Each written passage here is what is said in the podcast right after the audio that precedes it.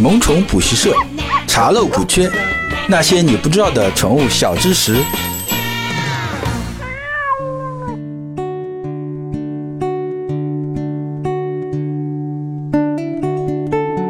Hello，各位好，欢迎来到萌宠补习社，我是万万两。我们每期都会和你聊一聊和宠物相关的话题。在上一期节目里呢，我也说过了啊，就潘达在那个中秋期间啊，就有得尿闭嘛，所以我又开始反思一下这个日常喂养的一些问题啊。上一期和大家分享的是敞开吃和定时喂养的一个问题嘛，那今天呢，我想和大家聊一聊宠物体检的这个问题。首先，我们来说说为什么要做宠物体检啊？那因为宠物呢，它不会。用语言和你交流嘛？那它生病之后呢？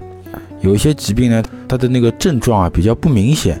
那不容易被发现嘛。再加上啊，像猫，它的耐受力特别强啊，一点点痛它又不会发现什么，你很难发现它这个症状。但是呢，你送去体检，那体检可以通过各项数据指标啊，它的一个变化趋势，那你就能发现哦，原来它有一个这样子情况，做到早发现早治疗。针对性的做一些防御措施，把这个疾病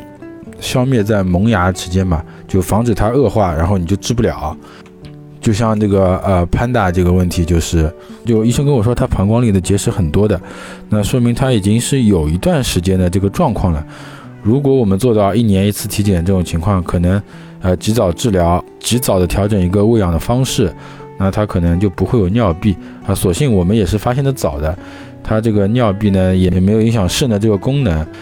还有一个原因，为什么要做定期体检呢？是因为随着这个呃猫狗啊宠物的它这个年龄增长，它其实它的机能啊也会退化。那你做一个定期的检查呢，就你可以提前发现它的一些器官的一些衰减啊，有一些不明显的器官的一些病变，可能这些病变不影响它的一个目前的一个功能，它也没有什么状态，你能看见。那你通过体检发现了以后呢？就可以让医生啊前置处理，然后做出一些正确的治疗，以达到这个呃延缓它衰减的这个时间，让它慢慢慢慢衰减。那同一方面可以减少宠物的这个痛苦，那另一方面可以延长它陪伴你的这个时间嘛。那说完了这个呃要做体检的原因，那接下来我们就来说说，哎，不同年龄段我们这个体检的这个。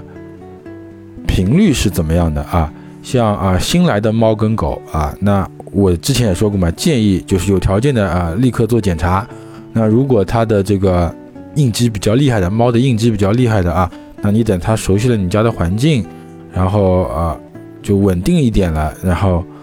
再去做体检也是可以的。那三个月到一岁这个年龄段呢，建议是半年一次。但是啊，如果你觉得这个体检比较贵，那你一年做一次也是必须的啊。通常这种。小月龄的做就是做一个呃体格检查，然后看看有没有一些啊传染病，做一些血常规，啊做一些便常规，看看有没有寄生虫，还有一些皮肤啊耳道啊。当然，因为已经是一岁了嘛，那可能有一个抗体的检测，看看是不是要补一针加强针。那还有心脏的检测，看看是不是有先天性的一些心脏疾病啊，比如说心肌肥大啊这样子一些问题。那一岁到六岁，那这个时候呢是建议一年一次，但是你觉得体检太贵嘛？你也可以两年做一次。那啊，其实体检项目跟之前也差不多，全身体检，还有血常规、尿常规，还有关呀，这个时候会看一些关节功能的检查。那同样啊，抗体其实每次体检都应该要做的，看看那个加强针是不是要打嘛？还有一个肝肾功能啊，这个一岁到六岁之间你就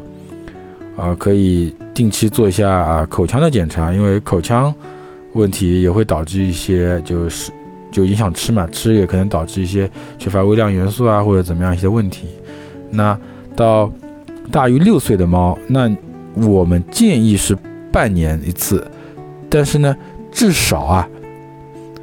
至少也要呃一年做一次体检，以了解它一些器官的一些呃变化。以做出一个呃适当的治疗。那还有一种特殊的情况，就是你的猫要备孕，还有你要备孕，或者你的家人要备孕。那这个呢，就建议在备孕前做一次检查。那主要还是做一些有没有寄生虫，就是便常规，还有弓形虫的抗体检测。如果是猫怀孕，你还要做一个猫胎儿三毛滴虫的一个一个检测。说完了这个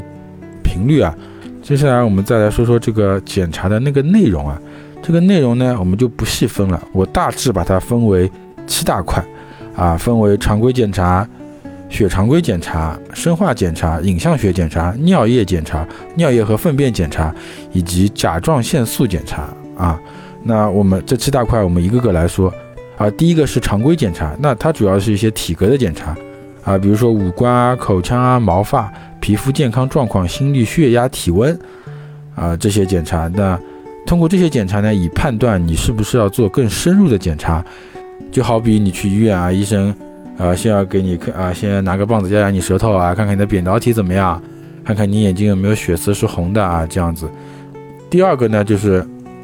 血常规的检查，那主要是看血液里的各项细胞值是不是正常，红白细胞的比例来判断是不是存在贫血啊、凝血不良以及细菌或者病毒性的感染的一个情况。也跟之前说的一样嘛，就是好，他看一下你的扁桃体，哎，你扁桃体有发炎，哎，你去验个血啊，我看一下这个是病毒性的还是这个细菌性的啊，一个道理。那第三个就是生化检查，那这个检查其实是非常重要的，它主要是看一些内脏，比如说肝、肾、胰腺等器官的功能是不是存在异常，就还可以判断出啊一些，比如像肌肉功能啊，以及身体器官是不是有炎症啊，那。这个生化检查其实也是靠抽血的，然后它会有一个呃类似这种试剂，把血滴在上面看一条线、两条线这种。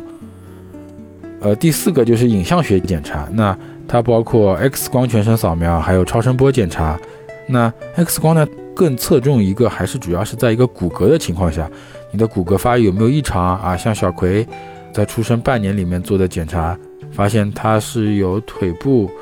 骨骼。分离就有一点没有卡住，X 光对肠道呢是可以看肠道有没有异物，那超声波检查主要就是看内脏形态上的改变和功能上的异常啊，比如肠道里面是不是有异物啊，然后呃啊膀胱的厚度，然后看膀胱里面是不是有结石啊等等。第五个就是尿液和粪便检查，这个检查呢就是查看啊，就猫狗是不是有泌尿道疾病，这个检查其实对猫狗来说是非常重要的。那这个检查尽早是可以发现猫狗是不是存在泌尿系统感染、结石、肾脏、糖尿病、尿路疾病等等。那粪便检查呢，主要还是看一个肠道的菌群活力，看看它的消化怎么样。最主要还是判断有没有寄生虫感染。那最后一个最重要的就是很，其实很多人都忽略这个检查的，就是啊甲状腺素的筛查，我们俗称是 T 四啊。甲状腺这个东西呢，就是一个老年猫犬经常容易患的。疾病啊，它让老年犬可以表现为甲状腺的功能衰退症，就是会精神不好，然后容易发胖，然后这个狗的毛呢变得变得非常差，毛质变得非常差。然后呢，老年猫得这个病呢，可能会出现甲亢啊，它会大量的掉毛啊，然后就变得异常兴奋，它会吃的多啊，拉的也很多。其实这种状态啊，吃得好，拉的也好，就更让你容易。忽视他得了这个疾病，那也容易忽视，就是他得了这个疾病啊之后产生的一些比较严重的问题，像比如会伴随的一些疾病啊，高血压啊、心脏病等这样的问题。那所以说呢甲状腺素筛查是很重要的。最后我知道大家是非常关心这个价格的问题的嘛，那我之后会把我所知道的这个每项检查的这个价格啊。放到我们萌宠补习社的社群里，大家可以看一下。当然，每个地方每个医院它的价格可能不太一样。其实大部分的医院啊，它都是有一个套餐价格的啊，不会单项单项，你肯定要比单项单项做要更划算。那我贴出来这个价格的意义，给大家做一个参考嘛，就是啊，总归有一个方向，呃，比没有一个方向要好嘛。那好啦，今天的节目就到这里了。如果你觉得本期节目对你有帮助的话，可以在行车安全的情况下点击小爱心收藏本期节目。如果啊你对宠物体检还有一些什么疑问，也可以在未来 APP 搜索“萌宠补习社”，加入我们社群啊，向我提出你的疑问。我是万万两，我们下期再见。